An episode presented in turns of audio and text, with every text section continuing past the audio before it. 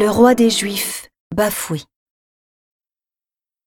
Alors les soldats du gouverneur emmenèrent Jésus dans la salle du prétoire et rassemblèrent autour de lui toute la garde.